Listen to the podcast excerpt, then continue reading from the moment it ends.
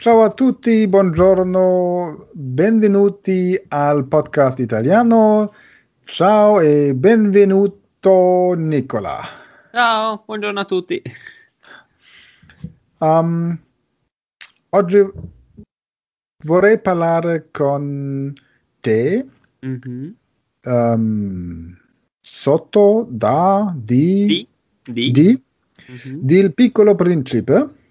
Mhm. il libro extra straordinario, il libro strano, straordinari, Straordinario. straordinario di Antoine de Saint-Exupéry, un classico della letteratura per ragazzi. Adesso leggo, Mhm. um, leggo il, la descrizione. Un classico della letteratura per ragazzi tradotto da Arnaldo Colasanti, allora, e dedicato in particolare a chi, Giovanna adesso, ha il privilegio di guardare ancora il mondo alla ricerca di ciò, di ciò che rende visibile, di ciò che rende visibile l'invisibile. Mhm. Una storia di viaggi e di incontri, di pianeti bizzarri e teste matte, di abbandoni e tristezze, di dolci nostalgie e strani legami. Una storia di libertà. Um, la frase di ciò che rende... Momento. Um, no, Cosa è successo? ho dimenticato cosa voglio dire. Volevi chiedere Allora, cosa vuol dire di ciò? Di ciò? Sì, sì, ma um, in, in Germania quando un, un signore e un signor si sposano, Mhm. um, sempre usano una frase del piccolo principe. Ah, ok. Um, non vediamo con gli occhi, Ah, ma con, con, con la corda. Non lo so. non vediamo con gli occhi, ma vediamo con la... Allora, das, das äh, wirklich Wichtige ist für das Auge unsichtbar. Cosa come questo? Allora, um, ho letto il libro Il Barbe Principe perché questo libro è il, il libro è il primo libro in tutte le lingue che imparo. Mhm. E ci sono molte frasi eleganti che mi Ah. piace molto. Allora, una volta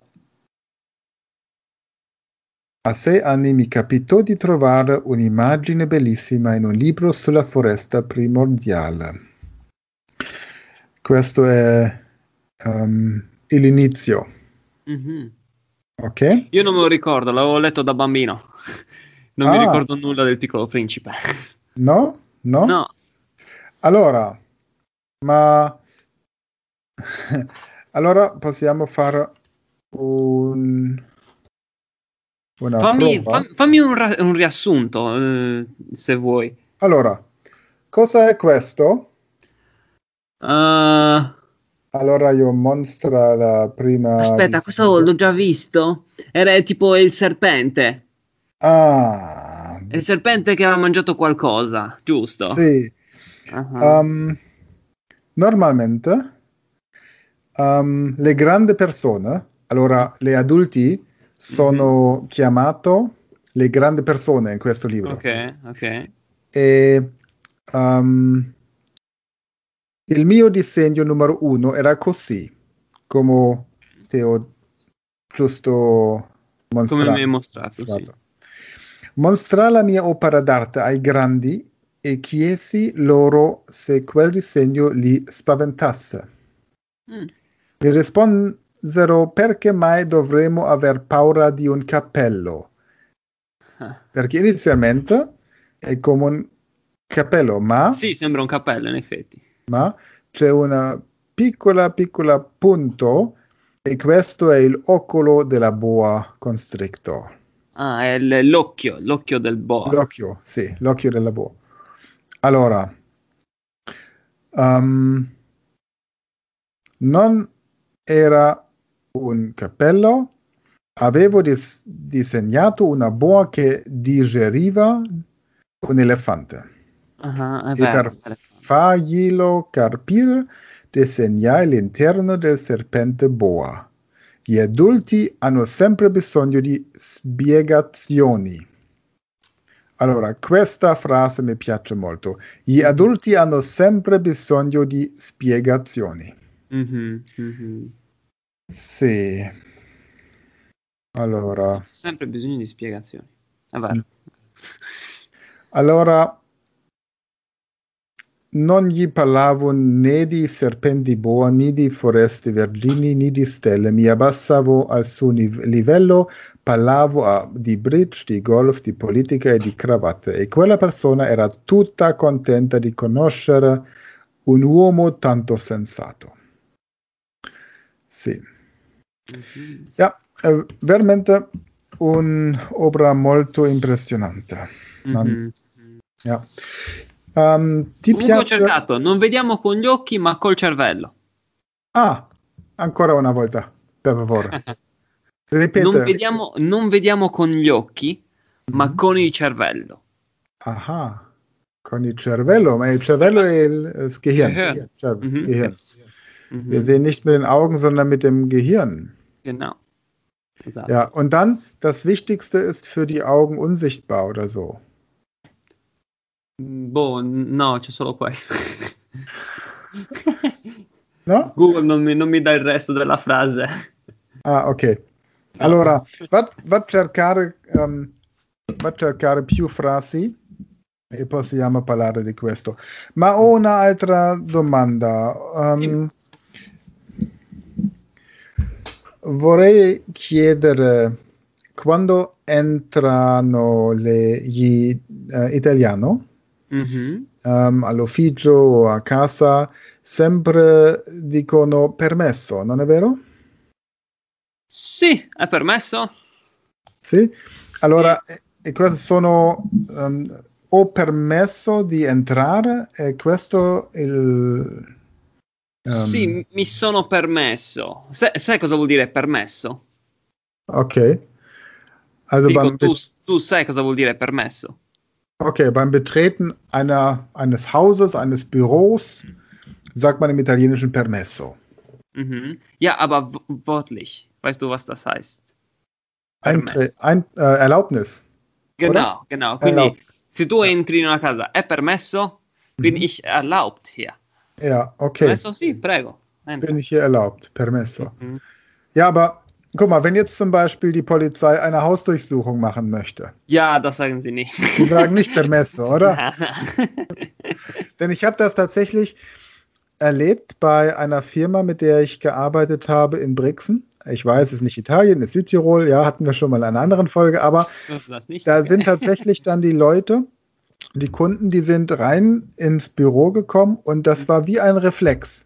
Permesso, Permesso. Die haben Ah, einfach so vor sich ja, hin auch, ja, so einfach wie so ähm, Mutter Maria Gottes. Also wirklich, als würde man, ja, so, so ein Automatismus Mhm. sagen, ja, era Sì, molto per me. interessante.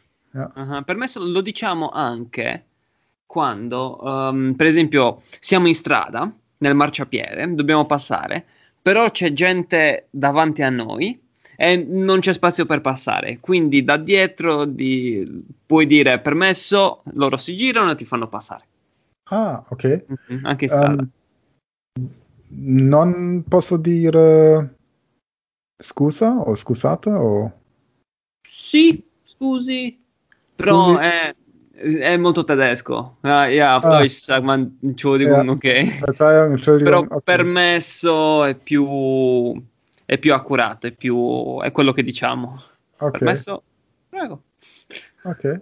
Permesso. Aha. mhm, mhm, mhm. E se hai, hai tu no, non sei sposato, non è? No, no, no, no. No.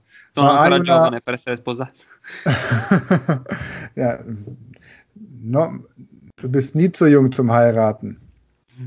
Wenn man, Na, jung, okay, wenn, man, also- wenn man jung Vater wird, ja, wenn du jung Vater wirst, se, sei un, un eh, papa, un padre, Un padre? Mhm. un padre, quando sei giovane, giovane, Mhm. giovane, Mhm. sei molto rilassato. Ok. Se Ah. sei un po' più vetule, Vecchio? vecchio, un po' più vecchio come io, io Mhm. esseva 30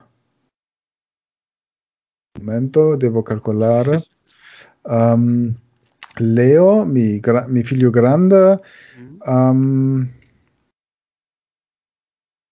sarà 14 Ha 14 anni? 14 anni sì Mhm. Um, in due mesi allora Ah, la matematica.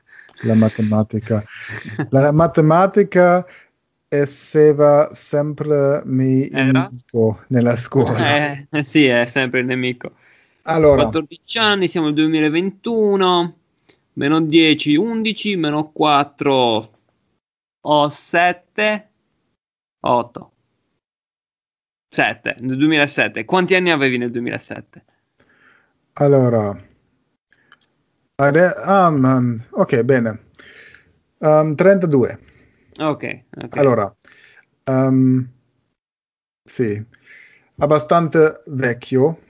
No, a 32 non sei vecchio. Sì, sì, ma um, mio padre Mhm. um, era 22. Aveva 22 anni. Sì, aveva 22 anni e io 32. E mio padre es- um, aveva molto, molto rilassante e calma. calma. Mm, ah, e io ok. esseva... Io, Io ero. io ero, io ero molto um, nervioso, ansiato. Ah, ok? eri molto nervoso, Sì, sì, avevi molta ansia. sì. Perché? Naja, weißt du, ich, ich weiß schon, was im Leben alles passieren kann. Du? Man, Ok. Man ist nicht mehr so naiv, nicht mehr so leichtgläubig. Weißt du, mit 22, da nimmst du dein Kind auf jede Party mit. Und äh, mit 32, da guckst du zu, dass du dein Kind vegetarisch und vegan ernährst und, äh, und denkst darüber nach. Und äh, ja, und, Mhm. aber Italien, Italien ist der Traum für alle jungen Eltern. Denn was ich in Italien erlebt habe, Mhm. wie die, wie die Menschen, und zwar mehrfach, sich Kindern gegenüber verhalten, habe ich in keinem anderen Land erlebt. Ich habe so oft erlebt, dass in einem Café in Italien, wir saßen im Freien, Mhm. Leute am Nebentisch aufgestanden sind, zehn Meter weiter weggegangen sind, um eine Zigarette zu rauchen. Ah, Ja? okay. Damit, Aha. damit das Kind keinen Zigarettenqualm ab. Das ist für mich so als, als alten Vater genau dieses Prinzip, ja, weil ich genau weiß, wenn mein Sohn für zwei Minuten Zigarettenrauch abkriegt, Mhm. dann wird er sterben. Weil Kinder sterben, wenn sie für zwei Minuten Zigarettenrauch ausgesetzt sind. Mein Vater war so cool, der hat damals im Auto geraucht auf dem Weg von Deutschland nach Kroatien die ganze Oh Zeit, ja. hat das Gebläse angemacht, damit die Luft nach hinten geht. Ja. Ja, meine Eltern auch. Ja. Aber wir sind gut aufgewachsen, oder? Ja, ja, wir sind, wir sind stark, stabile. Oh ja, oh ja. Allora, bene. Ja, siamo pronti? Siamo. Nee, wir sind nicht bereit, wir sind fertig. Siamo finito. Ab- abbiamo, abbiamo finito. Abbiamo finito. Ah, deswegen hat. Ähm, conosci Trapattoni? Mhm, mhm. Ja, Trapattoni ha detto: Ah, sì? Ich habe fertig. Ah, è vero, sì, sì, sì, è vero, è Ah? vero. Ah, Ho finito. Allora. finito. Grazie a Trapattoni possiamo ricordare questa parola in italiano. Esatto. abbiamo finito. Allora, grazie per oggi. Figurati, sempre un piacere. Alla prossima settimana. Perfetto. Stammi bene. Anche tu. Ciao. Ciao.